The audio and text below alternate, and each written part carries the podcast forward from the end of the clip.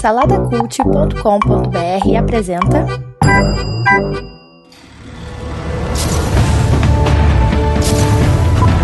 Sejam bem-vindos ao pós-créditos do Salada Cult.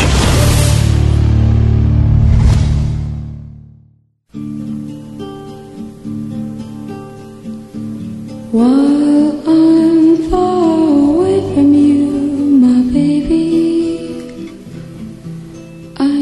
É o pós-créditos de Okja. Eu sou Rebeca Guedes e vou falar um pouquinho sobre essa nova produção da Netflix. Vi o filme com o Bruno aqui em casa, no Netflix. Vi sem, sem saber nada do filme, nada, nada. O Bruno tava me sacaneando que era filme de terror. Na verdade, começa com uma musiquinha divertida. E aí faz o pan... Logo na nas primeiras cenas você já entende sobre o que, que é o filme. É, uma grande corporação resolve é, criar porcos transgênicos. Como estratégia de marketing, eles distribuem esses porcos para viver durante 10 anos em, fazenda, em fazendas ao redor do mundo. E aí, obviamente, em uma dessas fazendas, alguém criou um laço afetivo com um porco.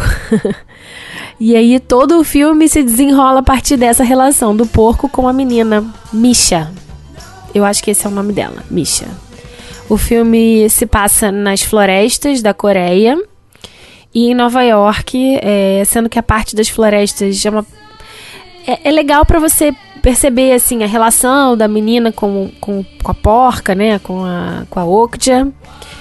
Mas é bem paradão, assim, não é um filme muito muito animado. E aí tem um turning point que não, eu não vou dar spoiler, mas e aí a, a ação mesmo do filme se desenrola depois e tal. E aí, é, obviamente, como qualquer filme que tenha relação de criança com animal, tem sempre um momento do, do resgate. E aí, como é que vai ficar? Será que o bicho vai morrer? Será que não vai morrer? Eu não vou dar spoiler. Vejam o filme. É um filme, como eu falei, paradão, não é nada.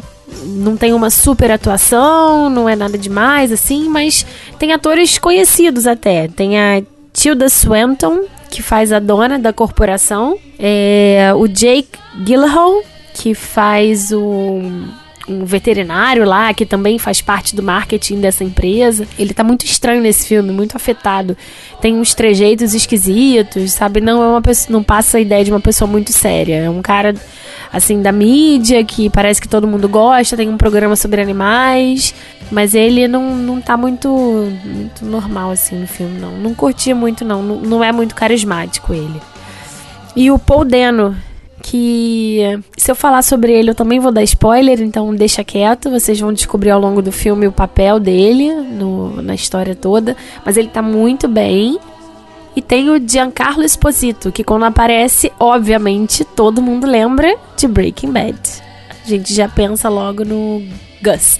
Mas é, também tá- não aparece quase no filme. Eu acho que as estrelas do filme são a porquinha e a menina, que, que tá muito bem, muito bem. Dá muito nervoso de ver o filme praticamente todo em coreano e você não entendendo o que a pessoa tá falando. É, tem umas partes que não tem legenda porque tem um intérprete. Aliás, o intérprete é o Glenn do, do Walking Dead. Então toda hora parece alguém legal assim que você já conhece. Ih, ih é ele, ih, é ele. É legal, assim, eu, eu gosto de ver filme assim. Como foi surpresa pra mim, eu não sabia de nada, não, assim, não tinha ideia do que seria, foi, foram várias surpresas. Bom, é, eu dou três Caesars, porque é um filme bem paradão, chega uma hora que meio que enjoa, não dá muita vontade de continuar vendo. Mas aí você quer saber como é que vai terminar, né? Então, é, é um filminho, é um filminho leve até um certo ponto. Depois ele cria, você começa a perceber um tom de, de crítica mesmo em relação à indústria dos alimentos. Eles não deram nome aos bois, né? Eles não, eles usaram uma temática, é, uma, uma maquiagem para temática, né? Que foi a criação dos porcos transgênicos, mas que remete muito à indústria de alimento e à crítica a essa indústria de alimento hoje. Então, no final do o final do filme tem um tom um pouco mais sério, mais mais pesado assim. Você acaba o filme meio que caraca, repensando assim muitas coisas.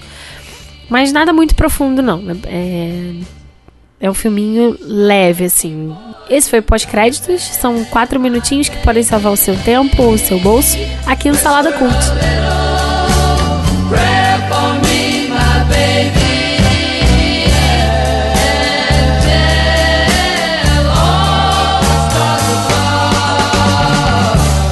This is dedicated to the one I